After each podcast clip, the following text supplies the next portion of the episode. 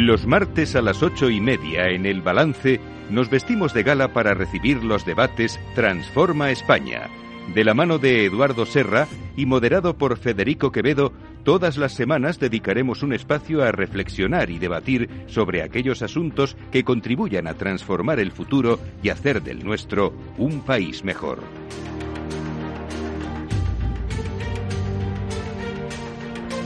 Eduardo Serra, buenas noches. Eh, le voy a pedir a mis invitados, a Pilar Bernard, Pilar, buenas noches. Buenas noches. Y a Víctor Calvo Sotelo, Víctor, buenas noches. Muy buenas noches. Que me permitan cinco minutos. Eduardo, ¿qué está pasando en Ceuta?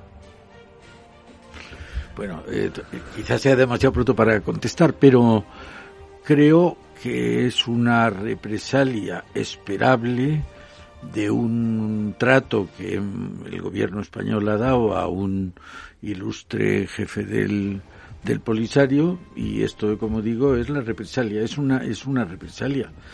Es que al final nos tenemos que dar cuenta que eh, la gobernación no es solo, no es propaganda o no es eh, puestas en escena o no es publicidad, es otra cosa más seria y más difícil y más complicada.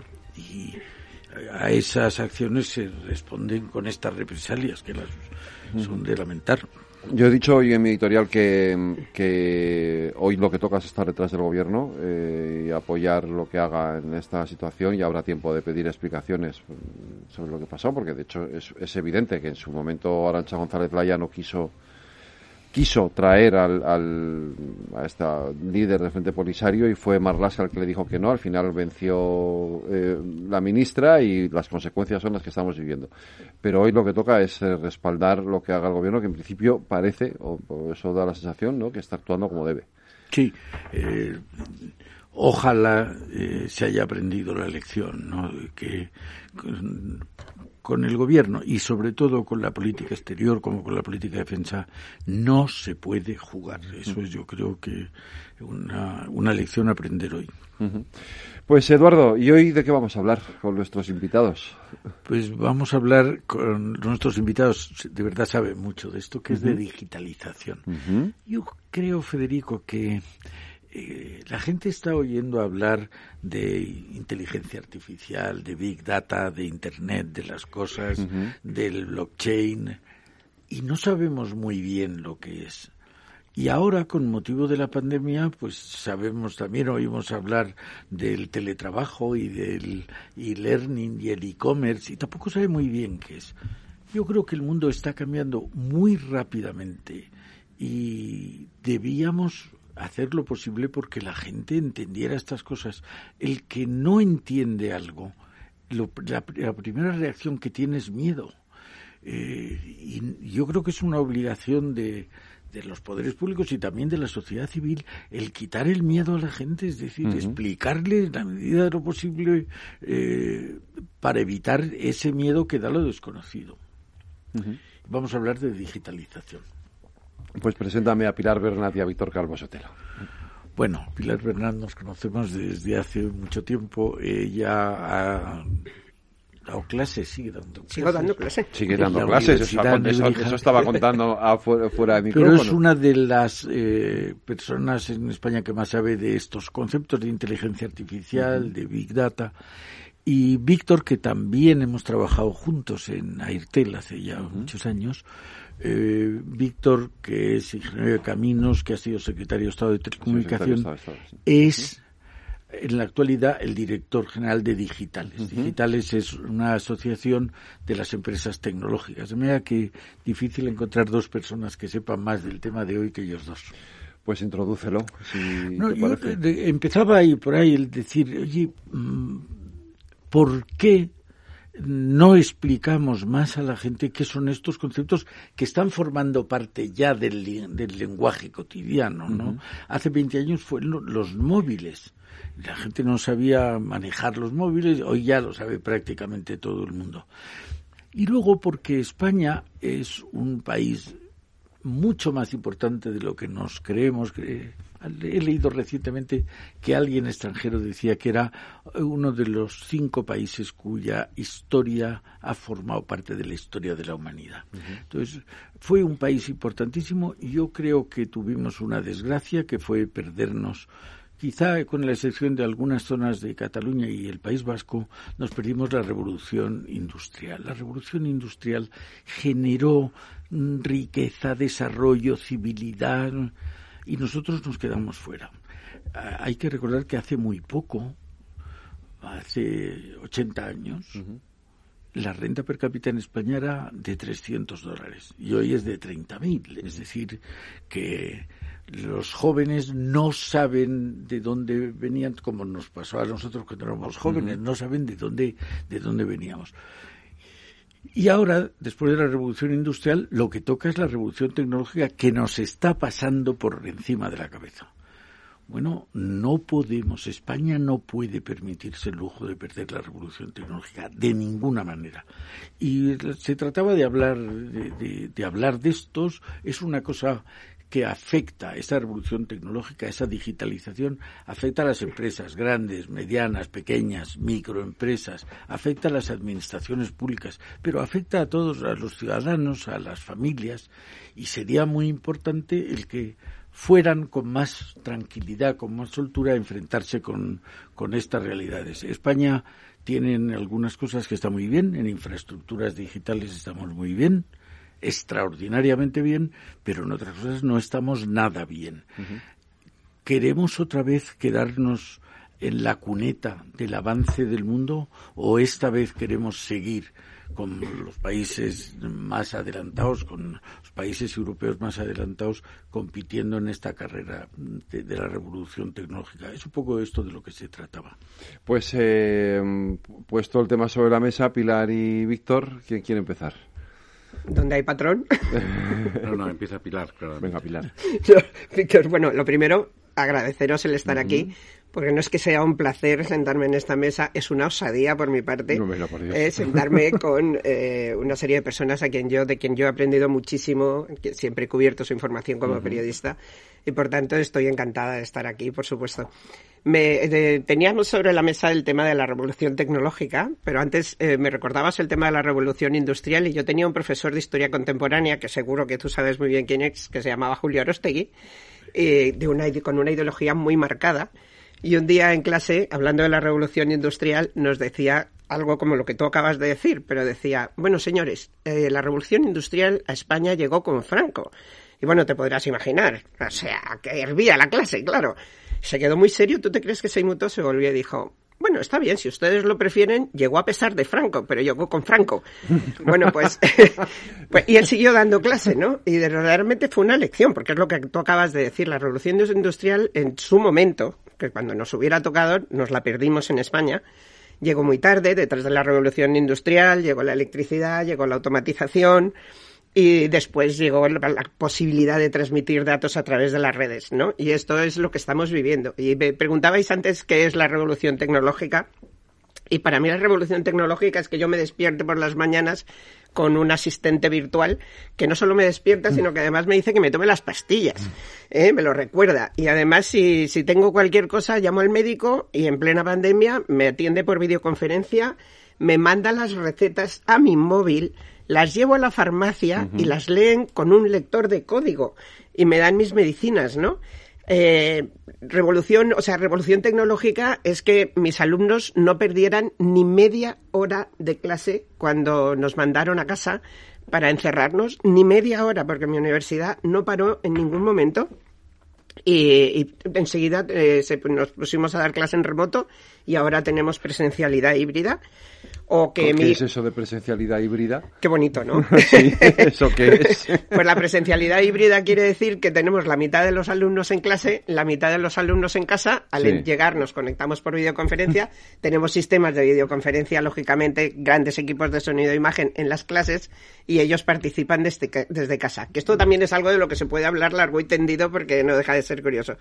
Pero bueno, que, que, que la revolución tecnológica es que mi coche sepa si tengo sueño y que me mande a tomar un café o que, o que mi nietecito que tiene, que tiene nueve meses eh, se suba encima de un aspirador y diga, ¿para qué voy a gatear yo si esto ya camina solo? Aquí me subo yo encima y encima le pega si no anda, ¿no?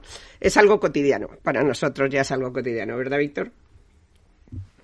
Así es, y yo quizá cogiendo el testigo de, dos cosas que han dicho los que me han precedido en la palabra, ¿no? Decía Eduardo Serra quitar el miedo a lo desconocido y, Pilar nos contaba todas las cosas que esta revolución tecnológica nos trae. Eh, y yo creo que este es un momento y quiero agradecer eh, la invitación a estar hoy aquí en este programa y, la oportunidad de, poder hablar a mucha gente. Creo que es verdad que, que eh, el mundo digital tiene una serie de barreras de entradas. Tiene unas barreras de entradas para, para las personas, para los particulares, eh, cómo usamos los servicios digitales, y tiene unas barreras de entrada para las empresas. Eh, en España, donde el noventa y pico por ciento de nuestro tejido empresarial son las pymes, y es una de las asignaturas pendientes a las que hacía referencia Eduardo, ha sido una barrera de entrada. Yo, yo creo que, que este programa, y si podemos buscarle alguna consecuencia positiva a la pandemia que llevamos sufriendo es que esa barrera de entrada ha sido superada por muchos ciudadanos y por muchas empresas durante el último año. Y que todas esas ventajas a las que hacía alusión Pilar de, los servicios que podemos tener del mundo digital, eh, tenemos que aprovechar que esa barrera de entrada que existe, en muchos casos la hemos superado en el último año por una cuestión de necesidad absoluta, porque estábamos encerrados en casa, estábamos encerrados en casa los particulares y estaban encerrados en casa muchas empresas. Y han aprendido a usar herramientas, eh, ya no solo las videoconferencias, muchas más, que no habían usado nunca.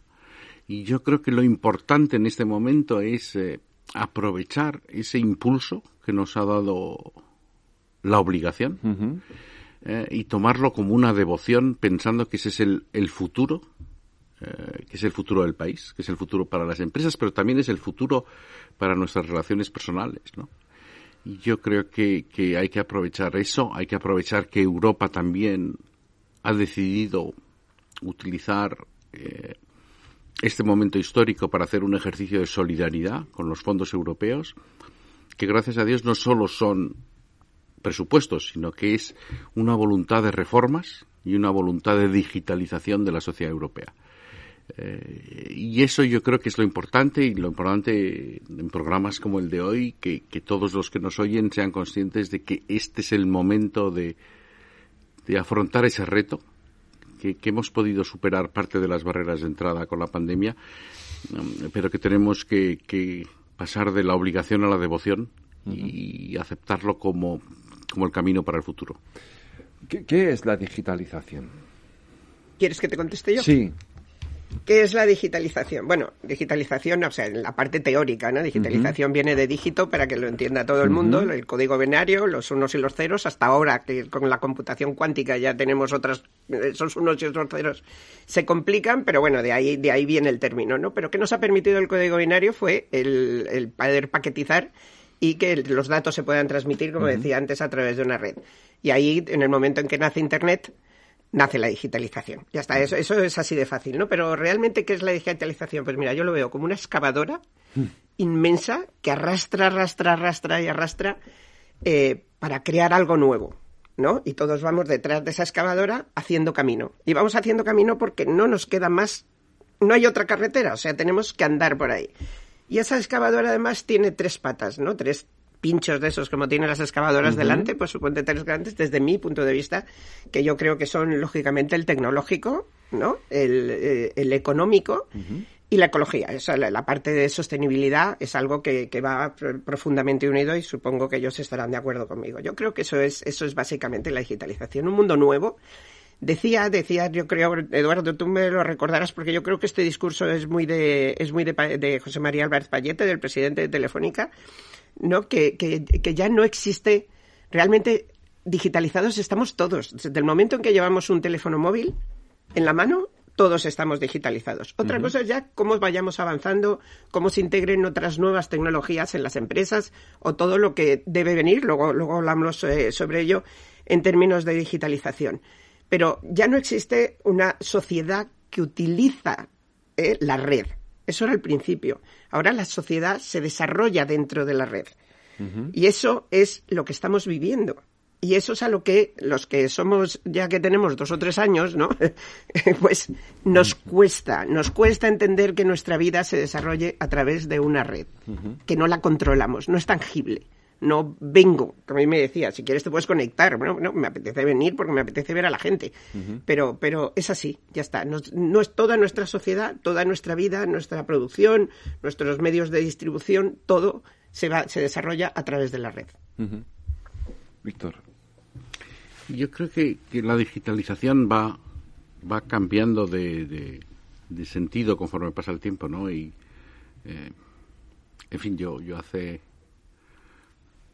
casi 20 años fui presidente de Correos y cuando estaba presidente de Correos eh, veíamos que el correo electrónico iba a sustituir las cartas, ¿no? Y, eh, y en aquel momento estamos hablando de, como digo, hace 20 años, nos damos cuenta también que la relación de la gente con las empresas, con sus proveedores, eh, probablemente no, no, no, cambiaba tanto. Es decir, el correo electrónico nos estaba, no estaba matando el correo físico postal y de repente llegó la banda ancha. Y, perdón, y, y esa banda ancha estableció una relación distinta también con la gente de, la, de, de los particulares, con las empresas, y ahí sí que se empezó a notar. Claro. En el mundo físico.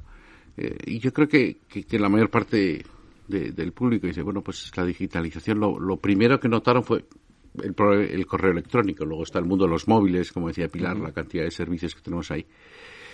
Y hoy nos encontramos en un momento en que, en que eso va a ser mucho más. Eh, teníamos hace una semana unos desayunos tecnológicos en, en la Asociación Digitales con, Javier García y nos contaba eh, de la influencia de la inteligencia artificial. Es decir, eh, la convergencia de muchas tecnologías a la vez.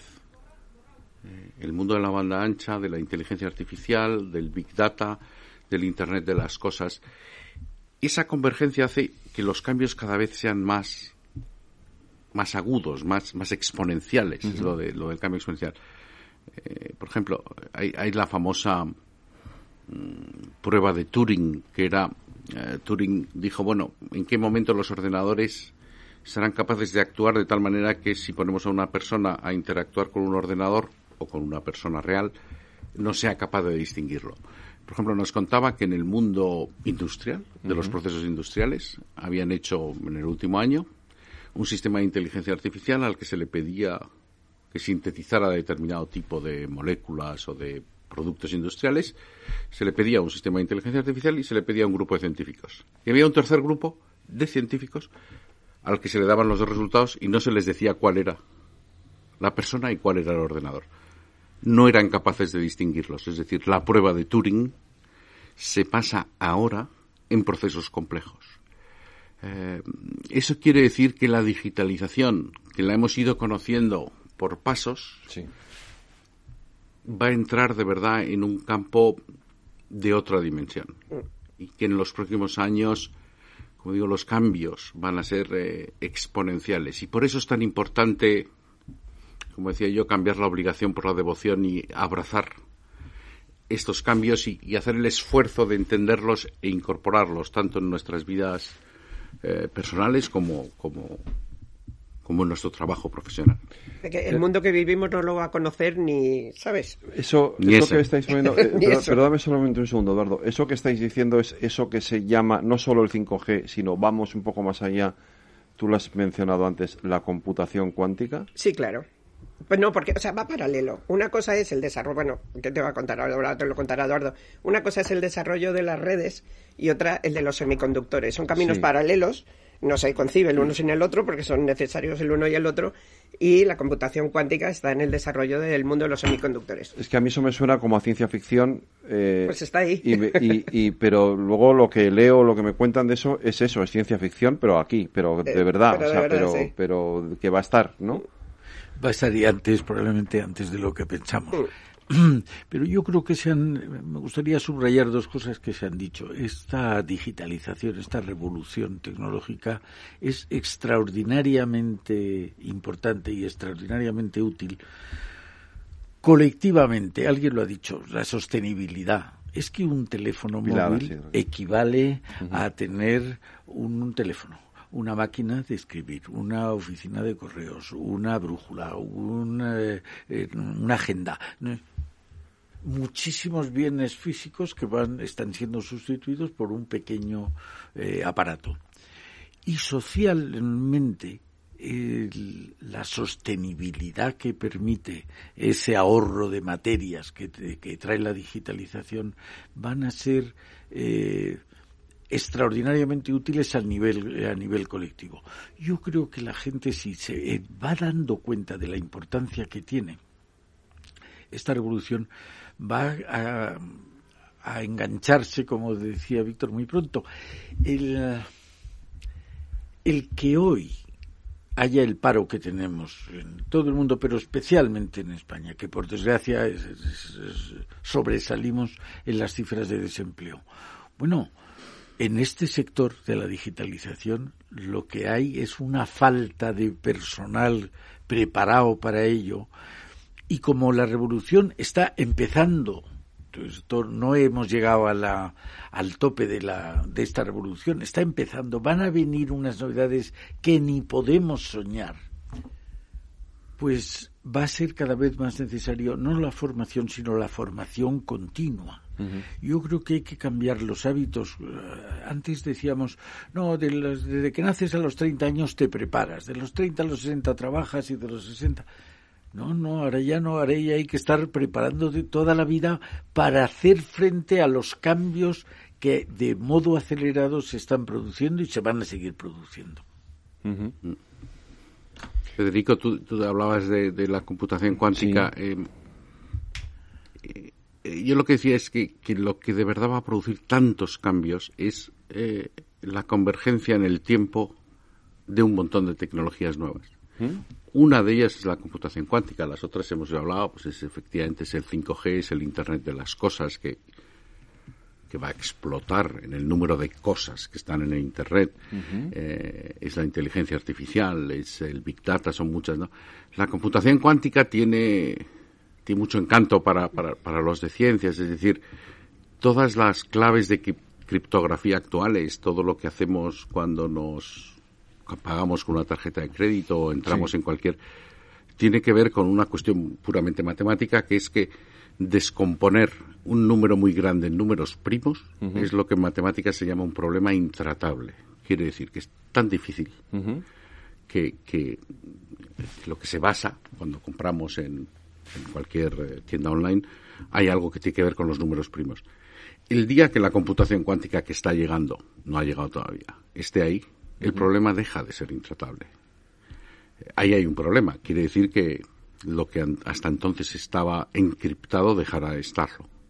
Es decir, los ordenadores tendrán capacidad de desencriptar esas comunicaciones que ahora son seguras y por tanto habrá que adoptar unas todavía más complejas, porque la capacidad de computación de un ordenador cuántico es varios órdenes de magnitud superior a... Pero eh, siendo importante lo que dices tú, porque efectivamente esa va a ser una frontera con la que nos encontraremos muy próximamente, yo creo que lo importante es, es la conjunción, la convergencia de, varios. de varias tecnologías a la vez. Y todo eso, em, desde un punto de vista de, de, lo que comporta una sociedad, que es las empresas, las administraciones, los ciudadanos, ¿cómo nos afecta? yo me estoy portando fenomenal porque todavía no he metido ahí el dedo en el ojo en nada. ¿eh? O ah, sea pues que, ya sabes, yo como periodista, a mí lo que me gusta es ahí ponerme incisiva. Pero claro, me habéis puesto el tema de la educación ahí sobre la mesa y ahí ya. Ahora vamos otra vez con eso. ¿Sabes? O sea, ese, ese tema. Mm, a ver, ¿cómo nos afecta? Me preguntabas. Pues afectarnos nos afecta a todos. Bueno, no sé si a San Simeón el Estilita le podía afectar, pero yo creo que ya murió. Eh, mientras tanto, todas las personas que estamos en este mundo estamos afectados por, eh, por esto, nos guste o no nos guste. Tú, la gente cree que es, es que yo no uso redes sociales. Bueno, es que el uso de las redes sociales, que es algo de lo que podemos debatir hoy o cuando queráis, que es un tema que me chifla, pero no, eso no es digitalización, ¿vale? Eso es un servicio que se da a través de Internet y que lo utilizamos de una manera o de otra.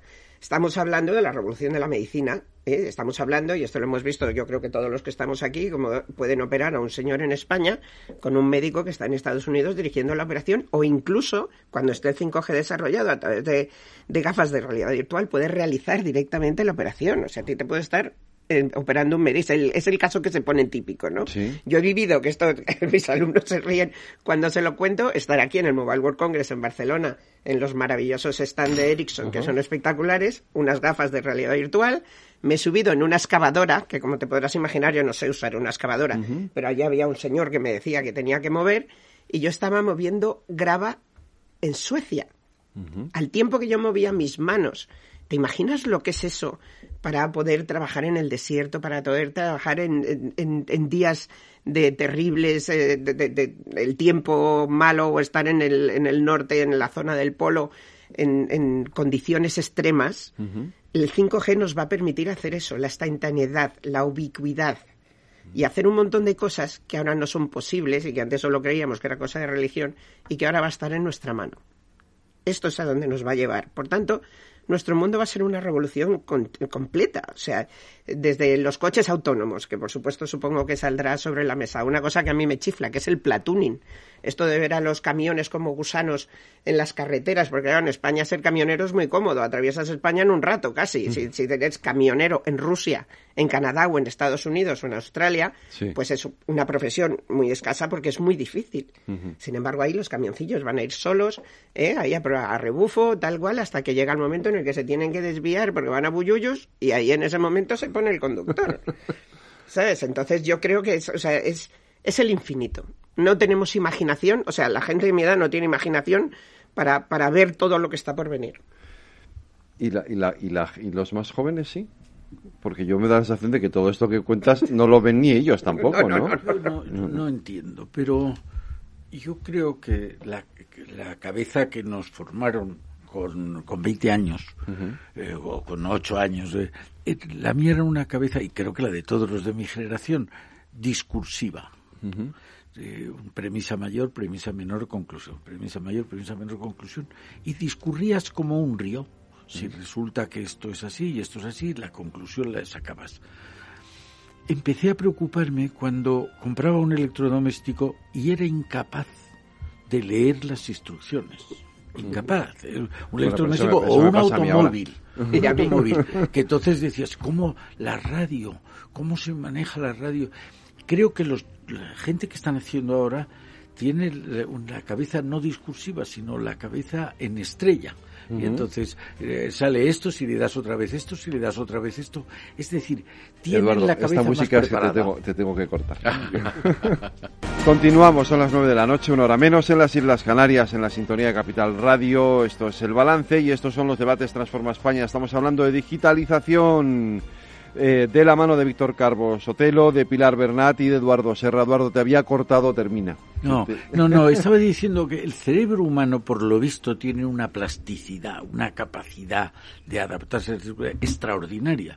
Y digo que la gente de mi época, de mediados del siglo pasado, teníamos la cabeza en, desarrollada en un sentido para que es menos útil para la vida de hoy y sin embargo los que van naciendo están más acostumbrados para ella. Eso, esa imagen, y con esto termino, de ver a mi madre con problemas para poner un, vídeo y ver al nieto en, un minuto, ¿lo sabe? Pues dice, está más adaptado a la circunstancia actual, el nieto de cuatro años, mm. que la persona de 90. Bueno, siempre decimos, eh, Víctor y Pilar, que hay una generación que son nativos, lo que llamamos nativos digitales, que nosotros no somos, evidentemente, pero luego lo cierto es que al final nosotros también nos hemos acostumbrado a, manejar estos cacharros eh, Con, una, en fin, con la misma habilidad que yo pago con el móvil, es decir, voy a la tienda y pago con el móvil. Entonces, esto, esto que, que, me lo cuentan a mí cuando tenía 20 años y digo, venga ya, hombre, voy a pagar con un móvil, qué tontería me estás contando, ¿no? Pero ahora lo cierto es que lo haces, ¿no? Y, tu vida está aquí metida entera. Que esto no sé si es un acierto o una desgracia, pero. Esto lo que pasa es que son lo que, lo que antes, ¿te acuerdas, Víctor, que usábamos mucho ese término en, época de los operadores? Eduardo, tú también lo recuerdas, lo de las killer apps, ¿no? O sea, son las, los servicios o las aplicaciones que de repente surgen y todos los usuarios se suman a ellas. hoy, hoy me estaban enseñando los chicos que, bueno, ahora ya sabes que se liga por Tinder, ¿no? O sea, esto match, sí, no, sí, no, sí, no, este es guapo, este no, por no decir otros términos. Pues ahora ya no. Ahora ya hay otra que es, que, es más avanzada que esa, sí se llama eh, Beer Buddy, me parece, ¿no? O sea, que es que a mí me, bueno, no vamos a entrar en esos servicios, pero los chicos lo que hacen es utilizar las killer apps. Pero realmente el conocimiento de la tecnología o el uso profundo de la tecnología no es verdad. No es verdad. Los nativos digitales nacen, no tienen por qué, saben utilizar las cosas que les gusta usar. Tú luego llegas a clase hmm. y te encuentras que a lo mejor preguntas diferencia entre software y hardware y no saben lo que es. O por supuesto no distinguen un sistema operativo de un programa. Y esta, bueno, claro, es mi asignatura, lógicamente yo encantada porque sí les enseño. Pero de, tú, en algún momento hablábamos de, la enseñanza, ¿no? De qué hay que hacer ahora. Y el gobierno, mira, perdona que hago en paréntesis, yo creo que en este mundo de la digitalización, y además aquí lo tenemos muy claro, tenemos los grandes teóricos, ¿vale? Tenemos los grandes políticos, tenemos a los técnicos, tenemos a los usuarios y luego tenemos a los obreros digitales.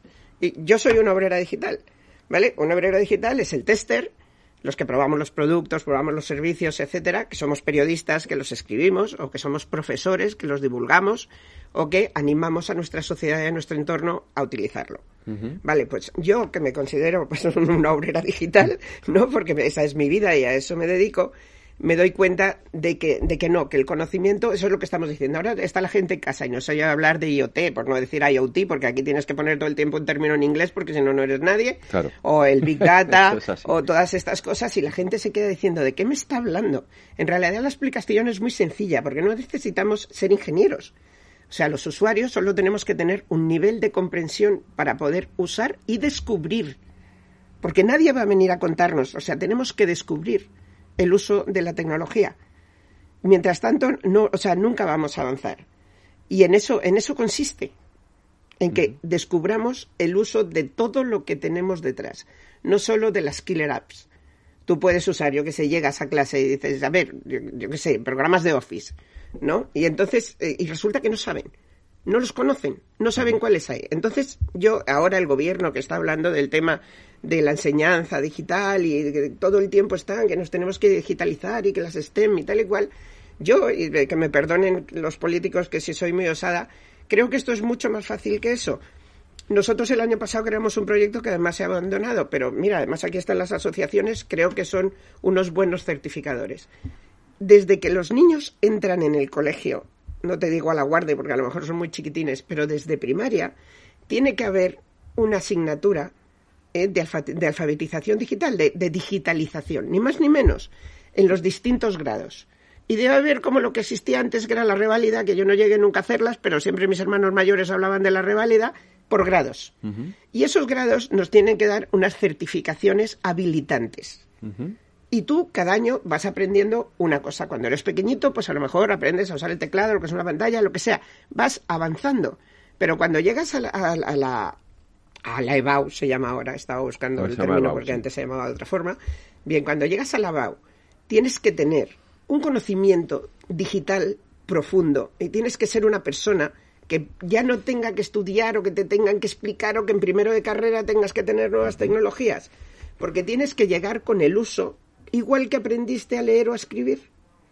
Entonces no es cuestión, y por supuesto en las empresas tiene que haber la semana de la digitalización todos los años, porque los programas evolucionan, se actualizan, salen nuevos. Y perdonadme que ocupe un minuto más, porque es que he tenido un caso muy gracioso y además es bonito y me gusta contarlo, porque tengo una asignatura que se llama Distribución de contenidos en plataformas digitales. Entonces es una transversal de estas en que hay asignaturas, de, hay, alumnos de todas las carreras, tenemos de la parte de humanidades, digamos, ¿no?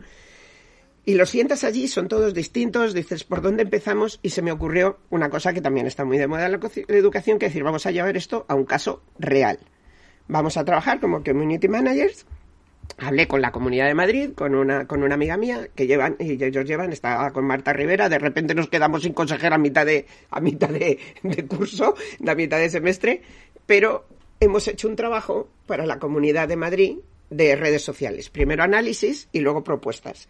Oye, lo hicieron fenomenal, esto es aparte, pero vinieron, entonces eh, me llamó, me, llamó Mamen Rodrigo me dijo, Pilar, nos ha encantado el trabajo de tus alumnos, queremos ir a la universidad a hablar con ellos. Y se trajo a su community. Y el chico, súper joven, ¿eh? O sea, te estoy hablando de un chico que tendría veintipico, treinta y pocos años, le dieron una pan a mis alumnos que yo decía, pero bueno, este pobre yo ya no sabía cómo darle las gracias, porque claro, él decía, no, porque la institución, porque el uso de Instagram. Lo que tenéis que hacer es usar Reels y porque TikTok no solo es bailar, porque podéis sacar los atardeceres de Madrid. Bueno, le dieron una pana de cantidad de cosas, porque claro, todo se actualiza.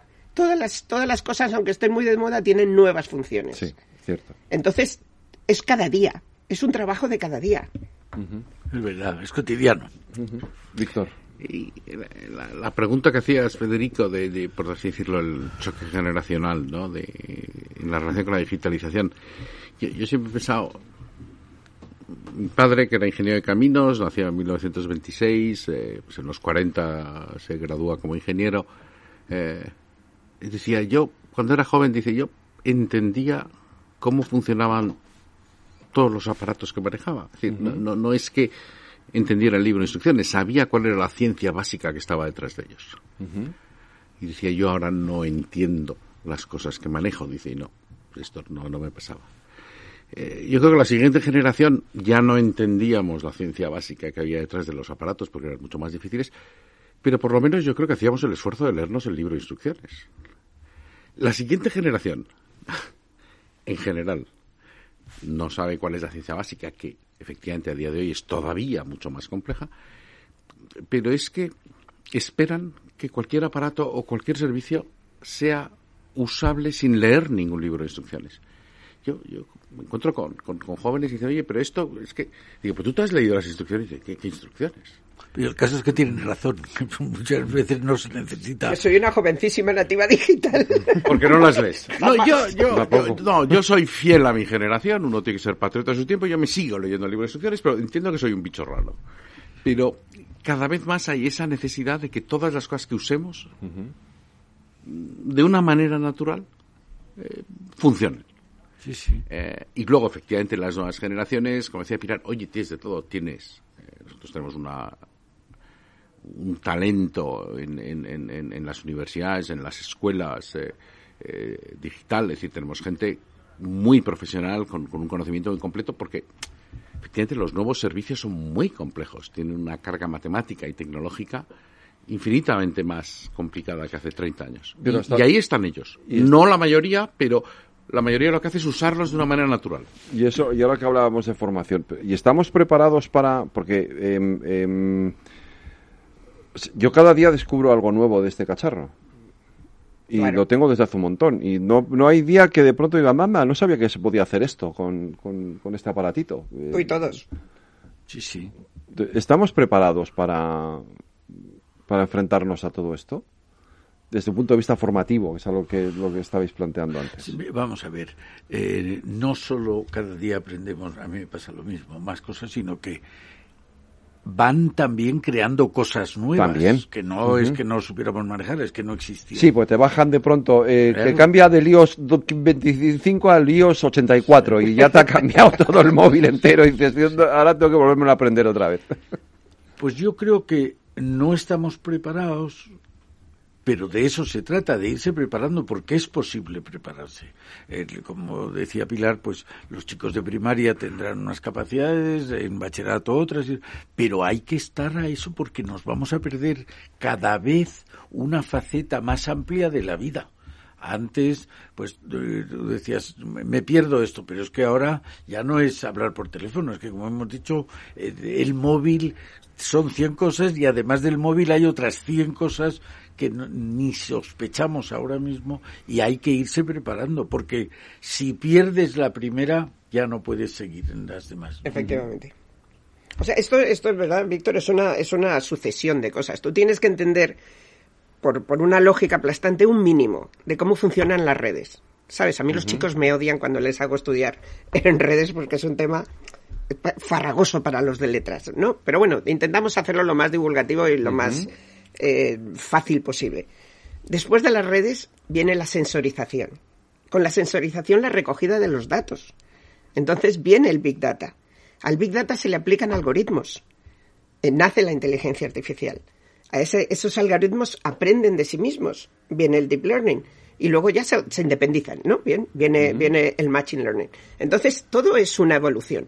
No puedes entenderlo, es lo que está diciendo Eduardo. Tienes que, o, estás desde el principio, intentas un mínimo de comprensión para entender tu mundo, o el mundo se va a desarrollar sin ti. Entonces es que no hay opción. Debatimos si la gente quiere. No, no, no hay opción. No hay opción. Por eso, no, no, no. Por eso en España es tan importante que lleguemos a un pacto por la educación. Mire, no sé qué idioma hablaremos, no sé si es la educación para la ciudadanía o la religión, pero que sepan digitalizar, que sepan digitalización, que sepan manejar los instrumentos que van a manejar su vida.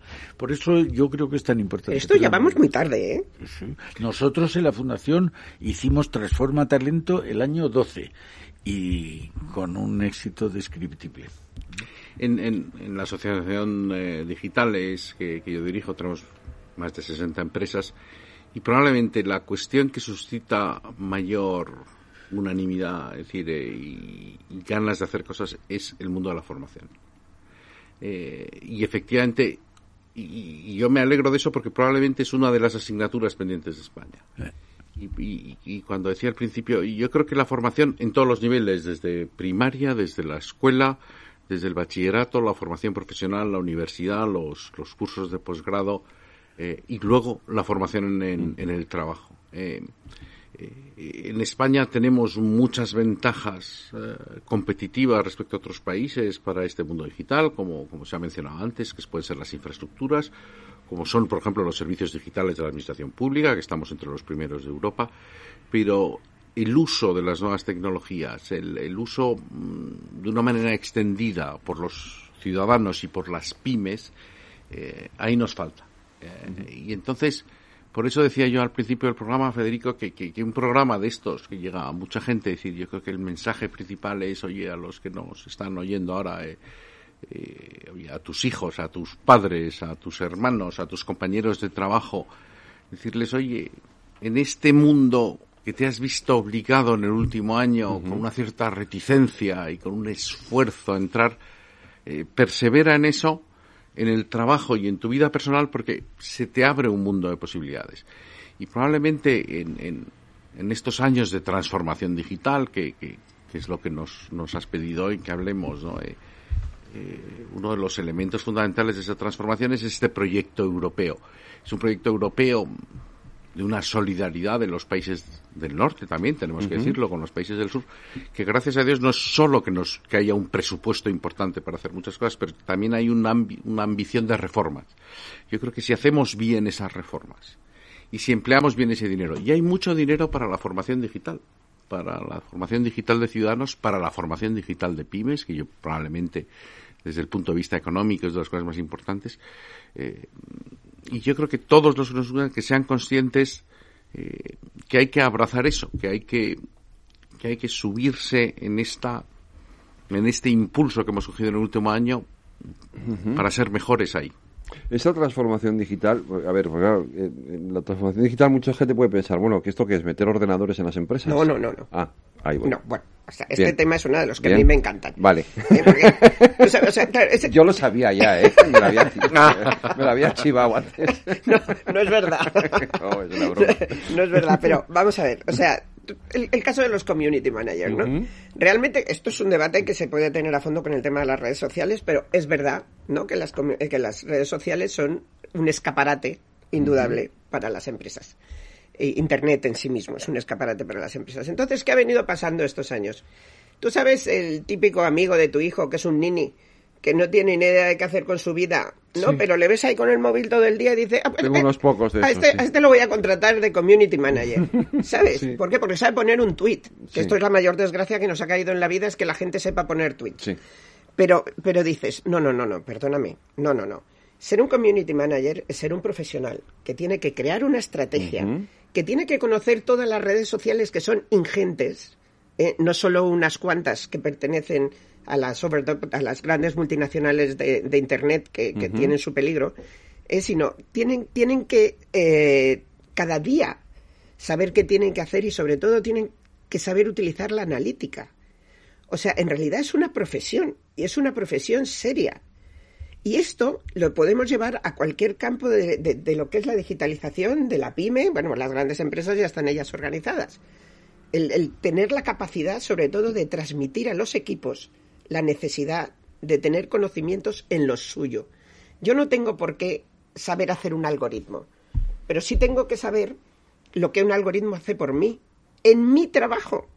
Tú no eres ingeniero. No. Pues ya está. Bueno, sí, perdón. No, no, no, no, soy, no, no. Que no todos somos ingenieros, ni todos somos arquitectos, ni todos somos economistas. Pero tenemos que conocer nuestra profesión y las herramientas que tenemos para desarrollarla.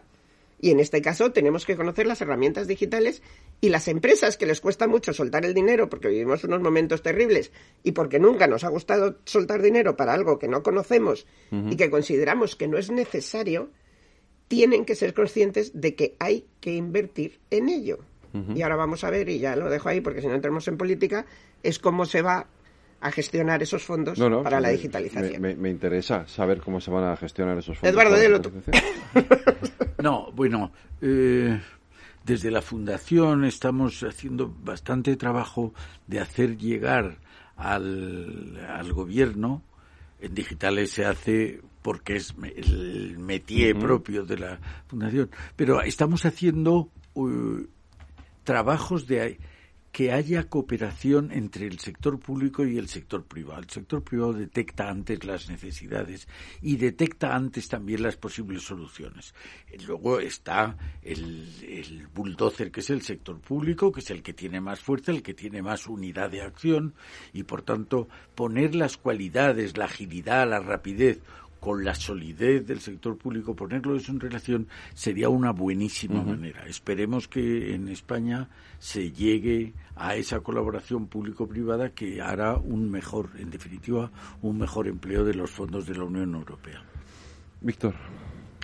Sí, yo creo que, como dice Eduardo, eh, ahí es muy importante decir los próximos años, pues van a ser varios años este programa europeo, que es un programa no solo de fondos, sino de reformas. Y yo insisto mucho en que hay que hacer el esfuerzo en las dos cosas. Hay que plantearse este momento de cambio para hacer muchas reformas y a la vez hay que saber invertir con inteligencia eh, esa cantidad que es muy importante de dinero para, para hacer eh, cambios en, nuestra sociedad. Eh, y como dice Eduardo, es fundamental ahí que las administraciones públicas tengan una relación con el sector privado mm, ágil, eh, flexible, transparente. Eh, y yo creo que ese es el gran reto de los, de los próximos meses. Eh, yo creo que, que la Administración ha hecho un buen trabajo de coger esa cifra ingente de fondos y ponerla por categorías. Europa nos pide que, que, de esos fondos al menos el 20% sean para la digitalización. el Gobierno yo creo que acertadamente ha dicho no, el 20 no, el 30. Eh, y esa es eh, su ambición. Y tenemos ya una serie de categorías, de, cajas, eh, en las que vamos a ir metiendo los proyectos, pero ahora que queda fijar esos proyectos de manera más concreta, fijar los modos de licitación, fijar yo creo que es fundamental que, que, haya una coordinación, que haya una cooperación público-privada muy importante. Vamos un momento a publicidad. Transforma España. Tu radio en Madrid 105.7, Capital Radio. Memorízalo en tu coche. Las vacunas son seguras y la mejor alternativa para acabar con la pandemia. Eres parte de la solución. Vacúnate.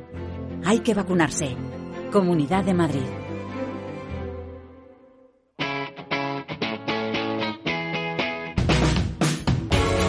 Capital Radio Despierta la economía.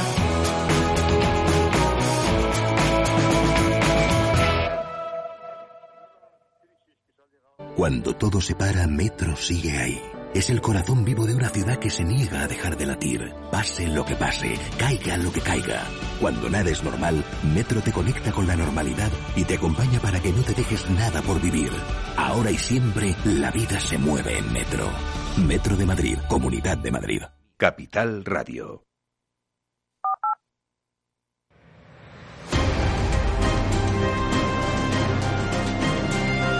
A ver, que os, habéis metido en un debate cuando estamos fuera de micrófono, que es el que más me interesa. Pilar, no sé de qué habla. El lado oscuro, el lado oscuro de todo esto, lo tiene. Yo sí, yo sí creo que tiene, que tiene un lado oscuro que a mí me preocupa. O sea, estamos, antes te decía, o sea, hay una excavadora que está, que está empujando pero hay que ver quién está manejando la excavadora. ¿eh? Y a mí eso sí me preocupa muchísimo. Creo que hay un lado oscuro, muchos. Este, esto de la digitalización tiene lados oscuros que es o es el momento de controlarlo o llegamos tarde. ¿no? O sea, podemos hablar de un tema que está muy de moda, pero todo el mundo habla de él, que es el tema de la ética de los algoritmos. Siempre es que se llevan haciendo algoritmos muchísimos años que nadie controló. Entonces ahora es un tema que se pone de moda y todo el mundo quiere controlar los algoritmos, ¿no? O el tener herramientas que antes estábamos discutiendo que no se utilizan, ¿no? Antes estábamos ahí fuera hablando del uso de blockchain y yo no hago más que preguntarme por qué las PCRs ¿eh? no se han estado gestionando con blockchain para que la gente no llegue al aeropuerto de Barajas y venga con una PCR falsificada. O, por supuesto, la ciberseguridad, que es un tema al que le podemos dedicar mucho tiempo. El fin de la neutralidad de la red, porque es algo evidente, a pesar de que es un, pacto general por la neutralidad de la red y solamente por la evolución de la tecnología. La neutralidad de la red, que es la equidad del bit, el que nadie tenga más derecho, que no haya diferente gestión en Internet, va a terminar quién tiene la gobernanza de Internet y qué se está haciendo con la gobernanza de Internet, la guerra, la guerra que hay entre los países que como no lo vemos, ¿Eh? No estamos viendo los misiles, sí, efectivamente, están las cosas terribles. Nosotros ahora mismo en Ceuta o en Israel, en cualquier sitio donde nosotros vemos las bombas, los cohetes, nos, nos alteramos, ¿no? Pero yo a veces hago que la gente abra, que es, una, es, hasta divertido, con perdón, que ponga ahí eh, guerras, ciberguerras eh, en tiempo real. Y sale un mapa con un globo que te quedas espantada de lo que, está, de lo que ocurre impresionante. Te invito a que lo hagas porque es muy divertido, porque te quedas diciendo, no es posible, ¿no? Entonces, todas estas cosas son el lado, el lado oscuro, que, bueno, por supuesto, el predominio de las over the top, la, el dónde van los impuestos. Una cosa que a mí me encanta debatir antes de que me chillen, ¿no? Es si los algoritmos deben pagar seguridad social, si deben cotizar porque yo soy de las que siempre piensa que el algoritmo debe cotizar. Por lo tanto, si tiene muchísimos lados oscuros, siempre hablamos de las bondades, pero ahora tenemos que estar vigilando. Tenemos que hacer ahora que las cosas se hagan bien para un futuro y no subirnos ahí. ¿Sabes? A remolque de la, excavadora sin vigilar por dónde caminamos porque nos podemos estar metiendo en una cantidad de charcos. Víctor y Eduardo. Víctor me mira con una cara. a mí me gusta oírles porque oír a Pilar es oír la parte vacía del vaso y oír a Víctor es oír la parte llena del vaso. a ver, eso de la parte vacía no me gusta. No, porque es verdad que hay muchas carencias, que es lo vacío. Es verdad. mucha carencia. Y sin embargo, yo creo que es verdad. Vamos a ver. Hemos perdido. Europa ha perdido la guerra del liderazgo. Absolutamente. Europa ha sido, lo hemos comentado en otras ocasiones, Federico, Europa ha sido el líder del mundo en los últimos 500 años, por lo menos. Y desde luego, desde la revolución industrial, desde 1776, con enorme diferencia. Pero lo está perdiendo. Hoy, en el siglo pasado, en el siglo XX, tú veías que se creaba una gran empresa en América y se creaba una gran empresa en Europa y otra gran, y una a lo mejor en Japón y una gran empresa en América y una gran empresa en Europa. En el siglo XXI yo veo que hay empresas grandes, fantásticas empresas en Estados Unidos y en China. Eso es lo que veo. Y Europa se ha quedado fuera. Esa es una guerra, la guerra del liderazgo que la hemos perdido. ¿Cuántos unicornios tenemos en España? Claro. Eduardo, ¿cuántos? Claro. Pero la parte del vaso llena es decir, bueno, pues podemos llegar a ser el árbitro entre en esta disputa. Acaba de salir un libro de un almirante americano, eh, Stavridis, que es precisamente el que capturó a Bin Laden que dice que en los próximos 15 años habrá una guerra probablemente nuclear entre China y Estados Unidos por el control del mar de la China. Bueno, eso es Europa debe erigirse en ser una especie de árbitro entre los dos. ¿Por qué? Entre otras cosas tenemos el prestigio de la razón, de los derechos humanos, las libertades. Y sin embargo hay, hay guerras que hemos perdido el, el que ahora vamos a dedicarnos a la carrera espacial desde España. Mire usted, podremos hacer mini satélites, pero ponernos a competir con la China en ciberseguridad, mire usted, ya no, a eso ya no llegamos. Tenemos que saber en qué lugar estamos y cuáles son las metas asequibles para nosotros. os voy a pedir a cada uno un minuto y una reflexión final sobre todo esto. ¿Quién quiere empezar? Pilar, Víctor, Eduardo. Venga, Víctor. Así pienso. Yo tomo, tomo la indicación que ha hecho Eduardo Serra de representar al vaso medio lleno.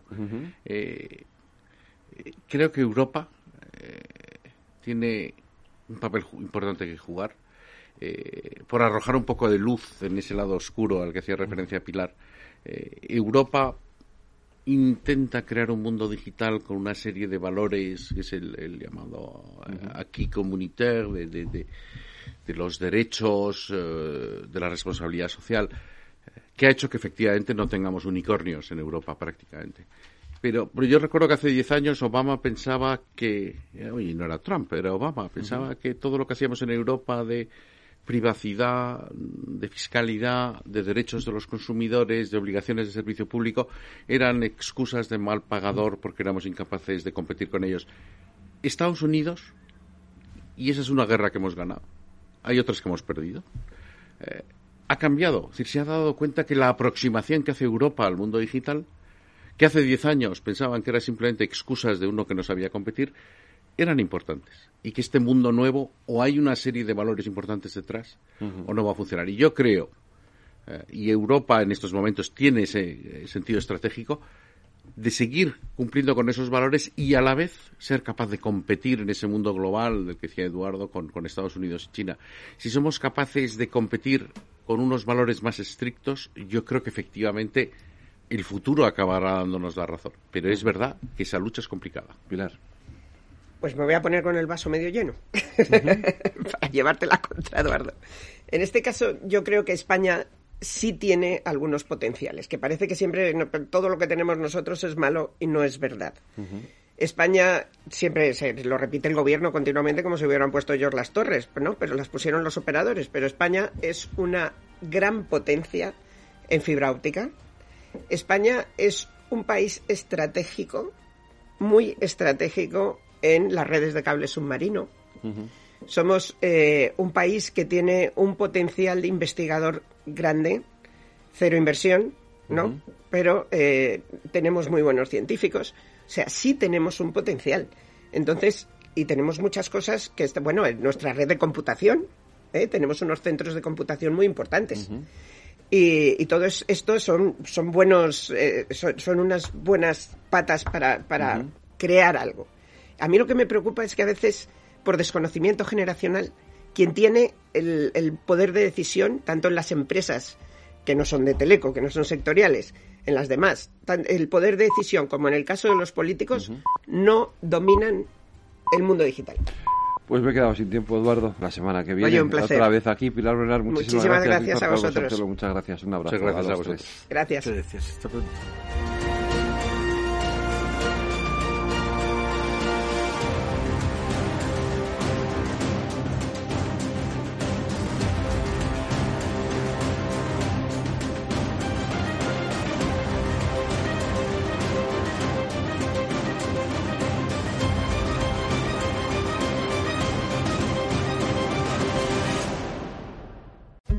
Tienes a alguien con quien te encanta viajar, por lo fácil que lo hace todo, por lo bien que te conoce, porque a su lado salen siempre los mejores planes. En Balearia sabemos que el lugar es importante, pero la compañía, la compañía lo es todo. Contigo me voy de puente con un 35% de descuento en tu viaje en ferry con coche. Balearia.